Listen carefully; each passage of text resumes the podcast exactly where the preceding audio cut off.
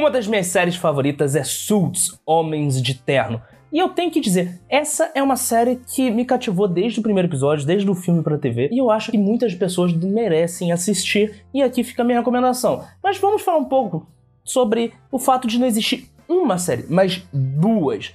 E essas duas séries, eu, tô, eu não tô nem entrando em consideração a versão coreana, não estou nem entrando em consideração o spin-off da Jessica Pearson. Não, eu tô falando que a série principal de Suits são duas séries. A série se baseia naquele subgênero informal do cinema que são dois caras contra o mundo. Que aí a gente pode se destacar aquela outra série, White Collar, a gente pode falar sobre Bad Boys, pode falar sobre Homens de Preto, pode falar sobre Dois Caras Legais. Vários filmes que entram nesse gênero, várias séries que entram nesse subgênero. E o lance é, a ideia é mostrar um cara sempre com uma personalidade ali mais dúbia, um personagem ali que às vezes é um criminoso, às vezes não. Aquele, aquela coisa ali meio mais suspeita, enquanto o outro ali é meio que o chefe, o cara mais centrado, que é o caso que ocorre com o Harvey Harvey Specter e o Mike Ross. Só que o Mike Ross, ele é um personagem que ele foi construído com um interesse amoroso, que é Rachel Zane, que eventualmente, na vida real, se casou com um príncipe da Inglaterra e virou a duquesa de Sandens.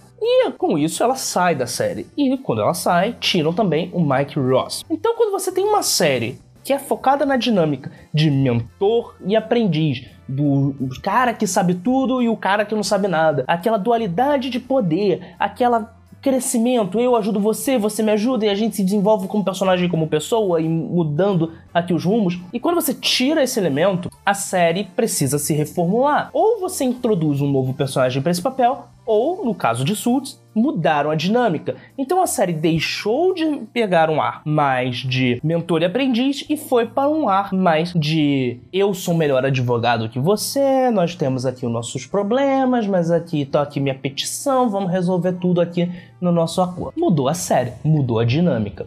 Na série original, você tinha todo aquele dilema, porque o Mike não era mesmo um advogado. Ele era uma fraude, nunca fez faculdade de direito, ele nunca passou no, no, na provinha lá da OAB dos Estados Unidos. Mesmo assim, ele estava exercendo como advogado e você ficava naquele negócio: será que vão descobrir? Será que não vão descobrir? Então você tinha essa dinâmica. Agora, quando ele sai, você muda a forma de tratar os personagens e você muda a forma de tratar a série. Visto que o seu mentor, o Harvey Specter, era o principal responsável para proteger o segredo do Mike. Se você não tem o segredo para proteger e você não tem um aprendiz pro mentor trabalhar, a dinâmica da série muda. E é por isso que eu digo, Suits são duas séries em uma. Então, se você quiser assistir, fique à vontade, super recomendo, mas fique ali sabendo que a part... até a sexta temporada, né, mais ou menos, é uma série, depois é outra, e aí você continua assistindo por sua conta e risco, beleza? Inclusive, eles podiam ter feito uma piada, podiam ter mudado o nome, podiam ter botado assim, tipo, Suits 2, A Vingança do Terno. Seria mais criativo.